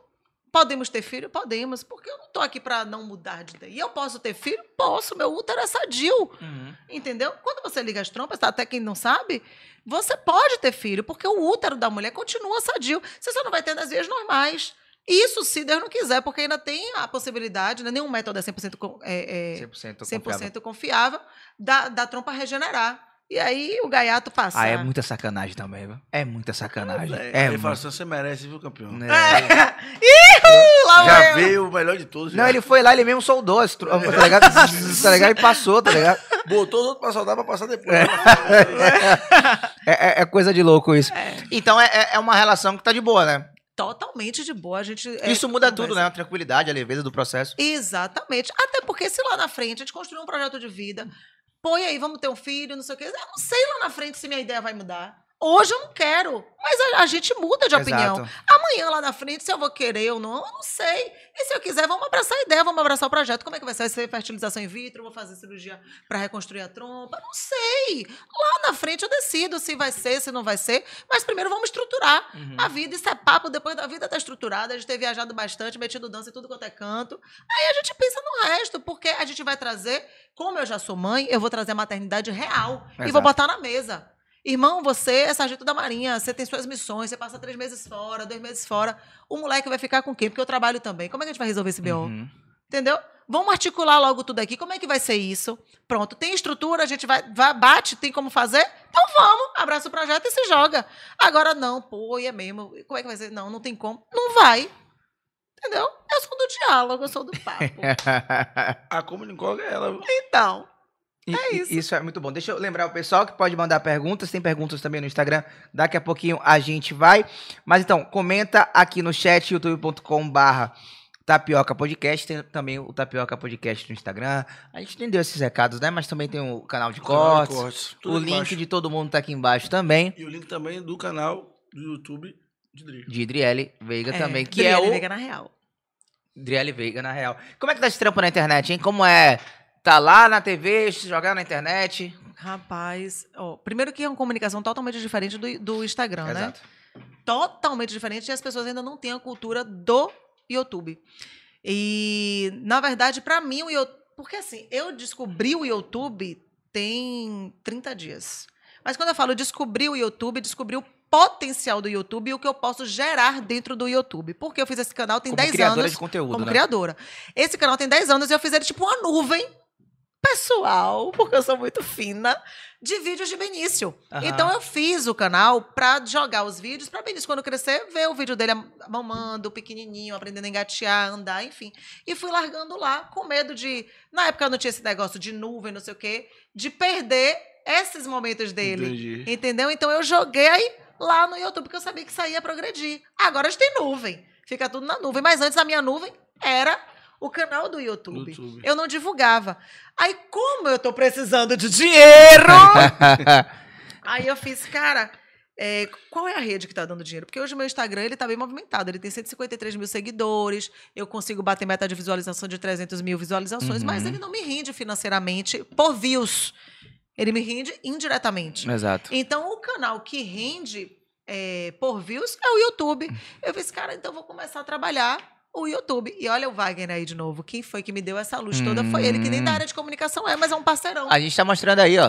Olha meu canal como tá bonitinho. Adriele Veiga na real. Ia dividir ele. É, É, já se escreve e aí. ativa o sininho, balangandão. Eu já tô com 988 inscritos. É, rumo uma meta Ah, de mil mais inscritos. um inscrito! 989 agora. Agora! E a gente tem o. Ali é o quê? Guerreira não, cansada, né? É um papo reto sobre os sabores e dissabores da Um maternidade. pouco que você tava falando aqui um pra pouco gente. do Né? que a gente estava falando, Legal. começando agora. Inclusive, a entrega tá baixíssima, não sei porquê. Só tem 32 visualizações. Hoje o dia não foi muito bom. Não tô gostando disso. Mas tem, tem dias que o algoritmo realmente é uma desgraça. É, então, hoje é um dia deles. E aí, é, foi aí que eu comecei a investir, né, no canal do YouTube. E tem 30 dias, eu só tinha 300 seguidores. Eu já tô com quase mil em menos de 30 dias, né? Não, Tá 30 bom, dias. tá Tá bom, cresceu bem, cresceu bem. Que consistente, né? É, e tipo assim, tem, tem vídeos que já estão com mais de mil visualizações. Uhum. E nesse período de apenas 30 dias eu Muito bom. trabalhando em cima do canal. Muito bom. E eu dividi ele em playlists, tipo Mãe Tá On, que, é, que são os momentos que eu tô com o Benício, eu desenvolvo conteúdo com ele, de aí vai um bocado de maluquice, minha brincadeira, gincana, é, é ensinando o dever mesmo, é dando bronca, eu coloco tudo ali, brin- patinando. Tem o Me Convida, que é o que eu faço com pessoas, a gente vai, eu vou entrevistando essas pessoas para contarem, como vocês estão fazendo comigo aqui agora no podcast. E tem o Na TV, que são alguns conteúdos de TV que eu tem assunto, temas interessantes que eu coloco lá. E o Driele Veiga na Real mesmo, que são pensamentos meus. Você, você pensa editado, tipo, editorias diferentes, Isso. locais diferentes, conteúdo direcionado. É. Parabéns, isso é muito É, bom. Tá vendo? Tem Isso que é bom, respeitar. Ó, tem pergunta aqui, ó. A Andresa, ela fala: Você teve alguma dificuldade para encontrar estágio na sua época de faculdade? Não. Você até falou aqui, né? Que trabalhou em alguns cantos. É, não, para encontrar estágio, na verdade, assim, na área, sim, porque tem uma parada que eu viajo na faculdade. Ah, estágio na área. Aí me botaram para ser telemarketing. Vender tona do Brasil, meu amor, pesou bem. Isso não é um estágio da minha área. Não significa que eu sou, estou fazendo comunicação, que eu tenho que ficar no telefone ou ser recepcionista. Uhum. Então, são muitos estágios que surgem na área da comunicação, são estágios que não têm nada A a ver. ver com a área. Você quer estagiar numa TV, numa rádio, num jornal. Né? Você quer estagiar numa assessoria de comunicação. E os estágios que surgem lá é para atender telefone, ser recepcionista, porque o povo acha que é atendimento ao público. Não, querido, eu não tô aqui para fazer, não tô fazendo faculdade de atendimento ao público, nem de telemarketing. Então eu achava Nem estágio. RP é? Pois é. Eu tô. Eu sempre achei estágio assim. Pra achar na minha área mesmo foi mais complicado. Eu bati muita biela. Eu andei muito. Eu subi aquela ladeira da TV. Era... Ó, eu saí da TVE. Fui andando até a TV Bahia. É, uma Você- paletada. É uma paletada, É uma irmão. paletada. Você não Você tinha sai dinheiro de do, do transporte. final de linha ali da federação até São Lázaro. Até São Lázaro. Andando, irmão. Suando, entregando Já é uma currículo. caminhada ali da Politécnica Já até a São Lázaro. Da, da, da porta pro TV Bahia até lá embaixo, já é É, da isso, porta. é, Politécnica. Imagine, eu saí andando, entregando currículo por currículo. Bem linda, firme e forte. E minha primeira oportunidade de trabalho na TV, eu vou te dizer como foi, porque ousadia e alegria temos por aqui. Animada a reportagem aí, ó. Pois é, eu cheguei na portaria da TVE. Não esqueço disso nunca na minha vida, com o meu currículo. Isso há quanto tempo atrás? Ah, uma hora dessa pergunta de vestibular, Rony? Ok. 15, 20 Número, número, número é ruim pra É, ela. Eu sou ruim de números, Esqueci, esqueci, entenda. esqueci, esqueci. Aí eu cheguei na portaria e na época tinha um papel colado na, recep... na, na portaria com o nome do diretor da geral do IRDEB, que era João alguma coisa, não me Ah. lembro quem, que hoje é marido de Zuleika Andrade da Band. Uhum. Eu cheguei na portaria e fiz assim: Quero falar com ele. Oi, boa tarde, tudo bem? Aí eu vi o nome, eu, hum, eu fiz. Eu tô com a entrevista marcada com o João Fulano de tal. Aí, tá marcado? Eu digo, tá. Só um minutinho. Fulano. Aí o povo começa a se bater. Quem é a senhora? Eu digo, meu nome é Adriele Veiga. Ô, mas quem é Adriele Veiga? Eu não sabia.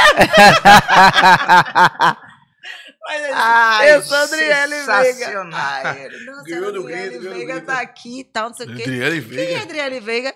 Não sei, ela está marcada com o seu João, não sei o que. Tá, manda ela subir. Cheguei na, na coisa toda, digo, puta que pariu. Aí, cheguei lá. Qual é o próximo passo depois daqui, tá É, ligado? Eu já entrei. Aí a mulher falou, você tá marcada? Eu digo, olha, na verdade, eu não tô marcada. Mas eu preciso muito conversar com ele, eu tô com um currículo, me ajude. Aí ele saiu. Eu- aí ela fez. Aí ela ficou assim, meio que momentos de tensão. Aí, aí ele falou alguma coisa com ela, se ela fez, seu João, não sei o quê. Aí eu fiz, ah, o senhor que é seu João? Seu João, tudo bem? Eu sou Adriele Veiga, sou estudante de jornalismo, trouxe um currículo. E como você chegou até aqui? Aí eu contei pra ele, ele fez, gostei de você, entre aqui na minha sala. Aí eu entrei na sala, aí fui, mostrei o currículo, não sei o que e tal. Pouco tempo depois eu fui chamada para estagiar lá. Aí estagiei e eu era catadora de fax. Aham. Eu catava fax na época. Tem quanto tempo foi? Caramba, fax faz tempo mesmo. Cala a boca, Raul. Fax tem. Entregou, entregou, entregou parte da idade aí. É. Parte da idade entregue. Eu catava fax. E ali era que nem aquele treinozinho de senhor Miyagi com o Daniel Uhum. San. Que ele mandava pintar e você não sabia porque estava pintando, mas eram uns movimentos. A mesma coisa era o catafax. Porque ali eu fui tendo critérios de noticiabilidade. E porque eu tinha aquela pastinha sanfonada. no que, pô?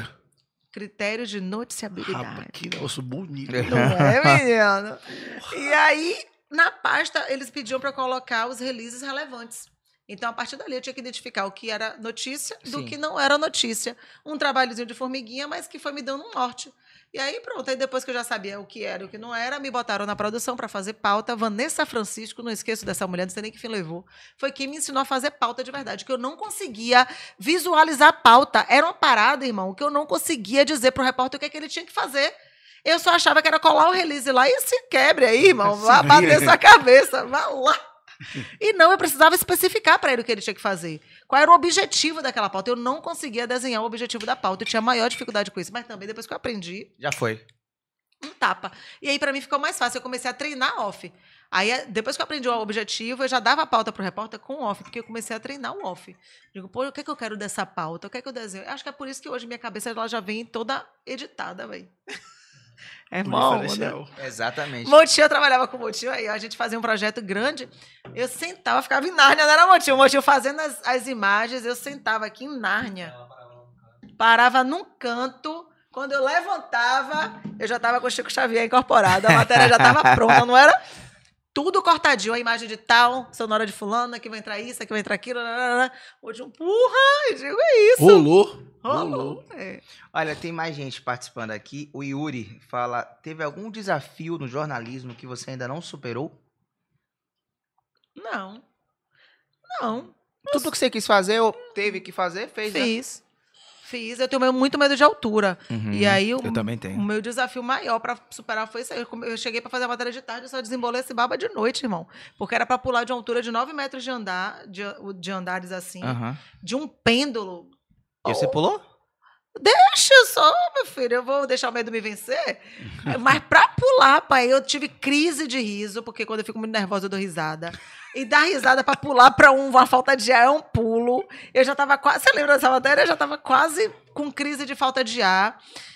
Eu digo, não, vai ter que ir. Irmão, na hora que, eu- que o pêndulo me arrastou, eu nem consegui gritar, porque minha alma ficou lá.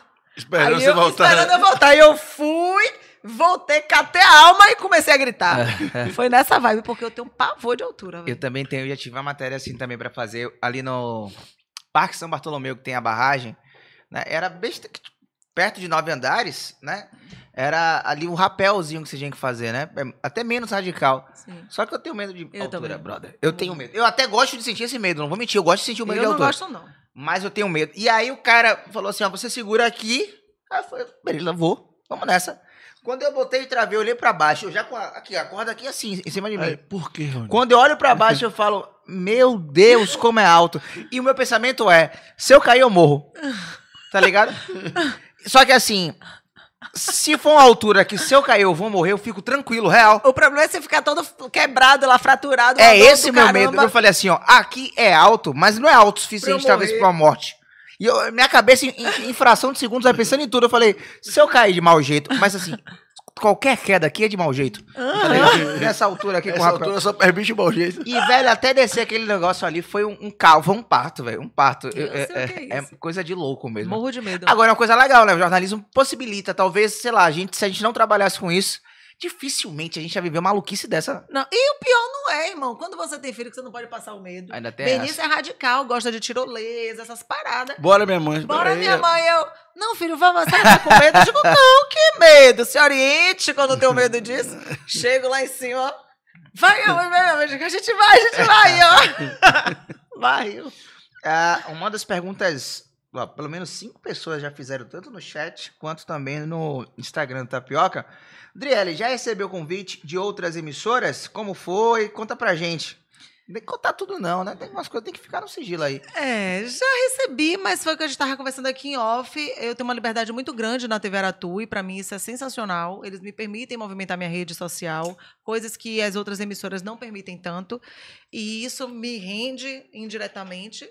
E eles também me dão outras liberdades de licença e tal, coisas que as outras emissoras não me possibilitariam. Um sistema mais engessado, né? É, a TV Aratu não é engessada, eles me permitem essa, essa transição, esse tá lá e cá. E isso é o grande diferencial que me conquista na TV. Mas, ah, e você iria para outra emissora? Vai me rir, né? Pagando bem, né? Eu sou igual aquela música, eu vou fazer um leilão, quem não vai pelo meu coração. É, é, é, é, isso da Aratu realmente é muito bacana, assim.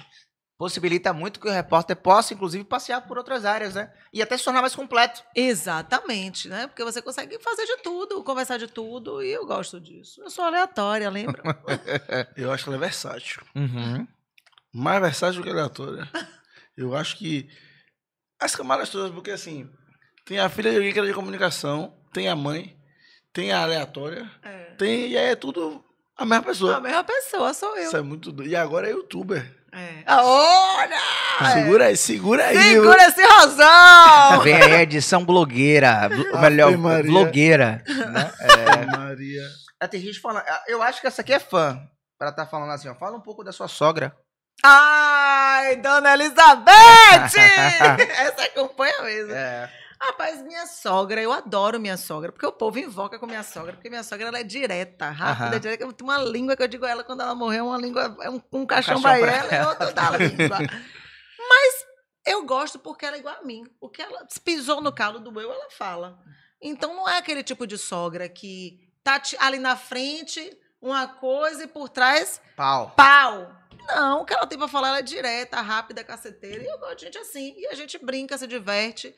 Né? Ela, ela tem as brincadeiras dela comigo, eu tenho minhas brincadeiras com ela. Tanto que eu faço o Bebete na Real também, que é ela dando. é, ouça seu desaforo. E a gente vai se embora, mas é uma pessoa maravilhosa. Pô, quando eu tava doente, cuidou de mim, levantou de madrugada, fez chazinho. Ô, mamãe. Quando eu caí da moto também, foi lá em casa. Ela é uma segunda mãe, assim, me trata super bem, tem um jeito dela e a gente vai se embora, eu gosto. Ah, que bacana. É basta, né, quando você tem uma relação assim. Não falo nem só a relação com a sogra, né? Por exemplo, com a família do outro. Sim, me deu super bem com a, com a família de, de Wagner. E Wagner é uma bênção do Senhor Jesus na minha vida, Jesus. O, o- olhar de quem ama é o olhar diferente. É, rapaz. Brilha, assim, sai as estrelinhas. Você do- conheceu o Wagner como? Que você falou que ele é da Marinha, né? Wagner é da Marinha. Eu conheci Wagner no Bumble, um aplicativo de paquera. Ah, é? Durante a pandemia. Ô, tio, chega assim, diretor. Rapaz. Ele surpreende demais, velho. Você tá Sou doido. surpreendente. Eu conheci Wagner no Bumble, um aplicativo de paquera, que é a mulher que... falar desse aplicativo. É um mano. aplicativo voltado mais para as mulheres, Uhum. pra- permite mais segurança, que é aquele aplicativo que a gente dá um match, mas a conversa só inicia Segurança, se a militar, mulher porra. Ó. iniciar a conversa. Ah, Quer dizer, não sei se é bom, falei bom assim, mas nunca entrei, não. É. Só se a mulher iniciar a conversa. Se não, fecha o ciclo e Já foi. já foi. Então, eu fui lá e eu vi esse corpo moreno, cheiroso e gostoso. Aí quando eu vi o pretão lá, eu digo, misericórdia, a mamãe não aguenta! Aí a gente começou a conversar e tal, nananã. Aí ele virou aquele baratinho, aqui é mais complicado, vem um zap e tal. Aí eu, Bom demais. ladrão. O zap é melhor de falar. Puta velho. É, aí a gente foi pro Zap e tal. E a gente tinha marcado pra se encontrar num sábado no Bahia Sunset. Uhum. Aí chegou na sexta-feira, a gente já tava no Zap trocando ideia, pá, ele tava no quartel. Aí ele fez assim, e aí, vai fazer o que hoje? Eu digo, ah, hoje eu vou tomar uma com as meninas. Vai pra onde? Eu digo, ah, não sei ainda não. Aí ele, tá bom. Aí eu fui sair, fui pra Zomozone. Aham. Acho que tem ali na Rua Aqui da do lado. Paciência. É, no Rio Vermelho. Aí fui pra lá. Ele não sabia onde eu tava, nem eu sabia onde ele tava. Beleza. Aí fui pra lá, encontrei com as meninas. Aí botei minha mesinha assim na saída do banheiro. Quem sai do banheiro? O miserável. Esse corpo! Aí quando eu vi, eu digo, caralho, caralho, eu não acredito nisso não, É Brasil. isso mesmo. Destino. Aí dali mesmo a gente se sentiu ótimo, eu digo, é, e amanhã tem mais? Porque o nosso dia oficial era amanhã. Ele tem sim, senhor. E pronto, e Ah, estamos que juntos até hoje, Que sete legal. meses já nessa brincadeira vai fazer. que massa. É das loucuras de Salvador, né? Que Salvador tem muito dessa. Salvador é um ovo, É, velho. rapaz, é impressionante. Não, aí eu fiquei pensando, eu digo, cara, porque gente, eu, eu ia conhecer ele se eu tô com outro carinha lá. Hum. Boa noite. Olha lá. Ah, não. Eu, eu já, tipo assim, já assumi que Salvador é isso aí. É. Sou Então- Ou se está lá com outra É. pessoa. Boa noite. Boa noite. Boa noite. E aí, Olá, tudo bem? tudo certo? Amanhã tá tudo certo? Não, detalhe, no Bumble eu não tava como Driele. Meu nome é? Driele Carine. Aham. No Bumble eu boto Carine. Que você não é Hum. besta, né? Balandragem aí, viu? E ele me conhecia como Carine, Carine, Carine. E ele tinha vindo do Rio. Não sabia que, que eu era eu. Porra, ele laranjou o pivete. o pivete veio sem saber, é inocente. Porra, Magnão. Aí depois é que ele descobriu que eu era eu. Quando ele viu assim, a gente lá se sentindo ótimo, ele fez: Caraca, você tem não sei quanto mil seguidores, velho. Porra, eu não sabia que você era. Rapaz, você só que eu digo. É isso. Era amanhã, era amanhã que eu te falar. Era amanhã, mas aí você se adiantou. A gente tá aqui, né? Se sentindo incrível, tá tudo bem. Agora você tá, beleza, você tá namorando, pá, mas na sua época de solteira, assim, você tinha meio que pé atrás em relacionar com, se relacionar com os caras por achar que talvez eles estejam chegando perto de você por conta da sua profissão, do seu status? Você tinha esse pé atrás ou, ah, quer saber? Foda-se. Não, eu não. É, não é possível. É me, é me colocar muito lá embaixo, achar que alguém vai se aproximar de mim só porque a minha profissão é uma mulher gostosa dessa, linda, incrível, pra achar que tá chegando de junto de mim só por causa uma Só por profissão. conta da profissão. isso, Mas tem muita gente que Tem, chega. tem, tem. Tem. Na verdade, não. Eu fiquei. Eu me separei em 2015. Uhum. Fui casada há 11 anos com o pai do meu filho. Separei, depois rolou um namoro maluco. De um maluco, realmente. E aí. Enfim. Que Aí. Deus o tenha, que Deus o tenha. Que Deus o tenha, lá ele. na misericórdia. E aí depois eu fiquei solteira de novo. Eu já tinha. Foram 2018, 19, 20, 21. 22, 21. Três anos de solteira, mas na verdade eram seis, porque eu tive esse namorico aí no meio de dez meses. Uhum. E eu sempre fiquei muito bem solteira. E o mal ou bom da pessoa solteira bem resolvida é porque quando você se autoconhece, quando você sabe quem você é, Tá suave, né? você tá muito bem. Então você só vai namorar com alguém que vibre na mesma sintonia Vai que na você. boa. Principalmente depois de vivenciar certas coisas. A experiência faz isso. Então, eu tive as- os ficantes, os paqueras e tal, mas nunca ninguém assim para namorar sério. Porque não vibrava na mesma sintonia. Gente boa, as pessoas que são meus amigos até hoje e tal, mas não era o mesmo propósito, não era a mesma, mesma perspectiva e tal. Então, tem gente que entra no desespero da idade, né? A mulher, pô, já tô com 36 anos, sozinha, não sei o quê, casar, porque a sociedade ainda cobra muito da mulher o diacho do casamento. Tanto que quando É. ela começa a namorar, já falam, e aí o casamento sai como? Eu digo, irmã, tô namorando agora, calma aí. Segura a um minuto onda aí, rapaz. paz. Entendeu? Coisa de louco, né? Então, a- as mulheres, elas ficam muito nesse desespero de, ai, eu tenho que arrumar alguém, eu tenho que casar, eu tenho que namorar. E às vezes você escolhe um, um bosta pra botar do lado só pra dizer que tem um homem, sustenta várias relações falidas pra dizer que tem um homem do lado, sabe? Ah, porque o amor suporta tudo. O amor que suporta tudo, meu amor, é amor próprio, não é amor de ninguém não, tá? Então, para com isso, sabe? Então eu era muito tranquila com isso, de estar solteira, de curtir, de viver minha vida. Nunca na vida me preocupei com o que vão falar de mim, o que vão pensar. O que me interessa é quem eu sou, o meu caráter. Já falam desde os nove? Desde nove! Eu já tenho estrada nesse julgamento, filho. Tá doido? Então, eu nunca liguei, eu vivo minha vida. E quem se permite me conhecer sabe que eu sou de verdade. Se eu fiz alguma coisa. E eu não digo que eu sou perfeita e não digo que não vou te magoar. Sabe? Eu posso aqui te magoar, Josué. Fazer alguma coisa que não te agrade. Mas, irmão, pode ter certeza de uma coisa. Não foi intencional. Aham. Eu não fiz com. Vou fazer isso aqui. Eu sei que vai. Fuder com ele. com ele. Não vou. Posso te fuder sem querer. Mas chegue pra mim. Conversou, resolveu. Pra mim, tudo é na base da conversa. Conversou, resolveu, pra mim tá tudo certo. Não levo pro coração, não fico remoendo, não fico de agonia. Entendeu? Meu negócio é assim, com amizades, com tudo, com relacionamento. E não estou nem aí para o que vão pensar de mim, de verdade. A Adriele, a jornalista, tá lá bebendo, descendo, ralando a tcheca no chão. Tô no meu momento de lazer. Não tô na frente do governador, não tô entrevistando ninguém aqui. Entendeu? E não tô procurando ousadia, não tô procurando gatice. Eu sou aquela pessoa. Ah, porque a mulher de fulano... Uma vez eu tava no camarote da... Não vou dizer a empresa, não. Fui convidada. Tony Salles comendo no centro. Uh, o parceiro! Botando pra descer. Eu tava no camarote dançando, descendo até o chão. Uma das assessoras é, é, do evento lá, do, do, do camarote, do, veio falar que eu estava dançando e que estava incomodando as mulheres Oxi. dos, do, do, do- do- das outras pessoas que estavam ali. Eu digo, Linda, deixa, veja bem, eu estou em Salvador. É. Tony Salles tocando e Não mandando entendi. descer até o chão. Errado é que não tá eu descendo. faço o quê, irmã? Eu fico em cima, Não é? vou descer, não, porque. Porque fulana tá insegura. Diga ela que ela tá comendo errado. Porque se ela tá insegura, é porque ela não confia no marido dela. Uhum. Então eu não vou deixar. Inclusive, vou mandar um e-mail para quem me convidou da assessoria falando de sua postura. Porque sua postura não era falar comigo, não era falar com ela. É. Entendeu? Era o inverso. Você, errado. como mulher, tá me julgando porque eu tô descendo, o povo tá se incomodando, tá errado. E mandei um e-mail. Eu mandei, não sou obrigada.